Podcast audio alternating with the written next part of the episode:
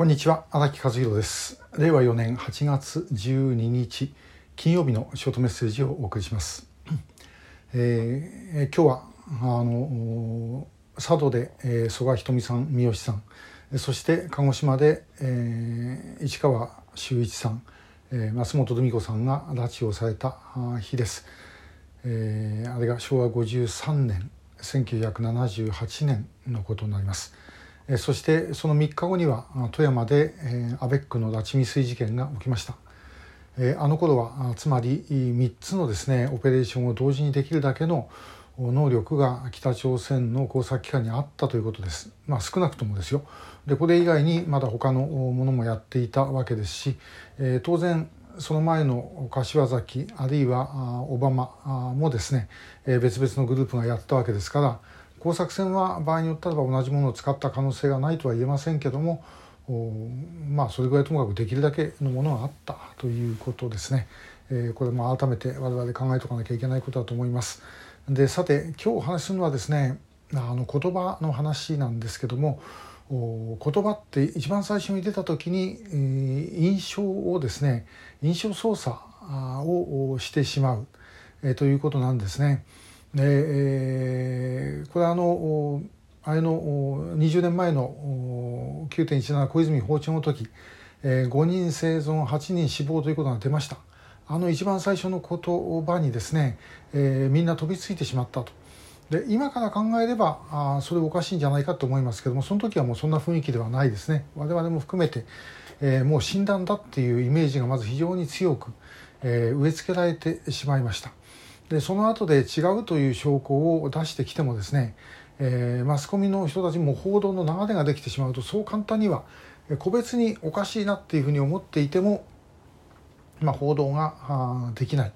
えー、そしていわんや一般の人たちはそれは気が付かないということなんです。でこういうことはまあ様々いろんな場にあります。えー、例えばですね皆さんあの自衛官と自衛隊員の違いってお分かりになります？これ時々クイズなんかで出てくるんですけどもえー、自衛官っていうのは防衛省の事務官なんかも含めてあのじゃない、えーと、自衛官というのはですねあの制服着てるまあ、自衛隊の人間が自衛官です。そして自衛隊員っていうとですねあの防衛省の事務官まで背広の人たちも含めて自衛隊員ということになるんですね。これでも本当ちょっとおかしいと思いません、えー、普通だったらですねあの隊員という言葉がつくのはやはりその現場にいる人間えというか、まああのまあ、軍人ですねがなるのが当然で、えー、自衛官といった場合に、えー、その事務官まで、えー、まとめて言うということの方が理屈に合っていると思うんです。でもどうしてこうなったのかっていうのはいまだにちょっと私もよくわからないんですが、えー、おそらくこうではないかと思っているのはこの名称をつける時にまあ、少しでもその軍隊職を抜きたいと思った人間がいてでこれがですね隊員という言葉がそのまま制服組になってしまうといけないのでこれをひっくり返したんじゃないかという気があのします。えー、だってまあその背広着た事務官もですね自衛隊員っていうのはやっぱりなんかおかしいですよね。えー、でもそういうふうになっているということでやっぱり言葉というのはそういうことによって印象を変えられるという部分があるんだと思います。特定失踪者という言葉もまあ同様です。えー、この言葉はですね調査会ができた平成15年の1月に明らかにした言葉なんですけども、まあ、言葉を考えたのはその前の年の年末のことでした。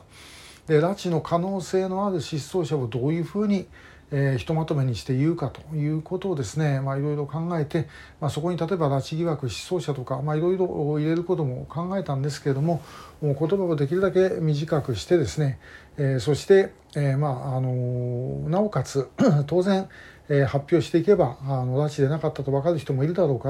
ら、え、その場合にあまり拉致というのが強く出過ぎていると今度はですね逆に全部が疑われるというようなことで、まあ、特定失踪者という言葉にいたしました。えー、これが良かったかどうかまだ分かりません後になってみたらですねもっとちゃんとはっきりですね拉致っていう言葉を入れといた方がいいんじゃなかったかとか、まあ、いろんなことは当然言われると思います、まあ、ただ、えー、決めなきゃいけなかったんで、まあ、そういうふうに自分の責任で決めたということです。で、まあ、言葉の問題はですね本当にあの一時が万事そういう問題なんですね。あの中国が台湾周辺にミサイルを撃ってます。えー、これ日本の報道ではですねミサイルが落下したあという言い方なんですね。落下したってなんとなく起こったという感じですけどもそうじゃありません。当然そこへ打ち込んでるわけですね。だから中国からすれば成功ということになります、えー、もしあれがあの落下したということであれば、えー、長崎ひあの広島に、原爆が落下した。ということになります。あるいは東京大空襲はですね、えー、米軍の B29 の爆弾が東京に落下したということになるわけで、えー、そうするとまあ責任がもういい加減になってくると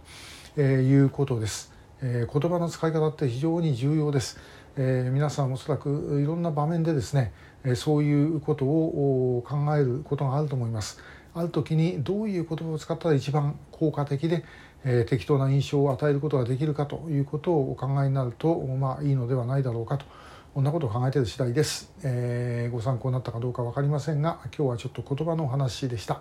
えー、今日もありがとうございました。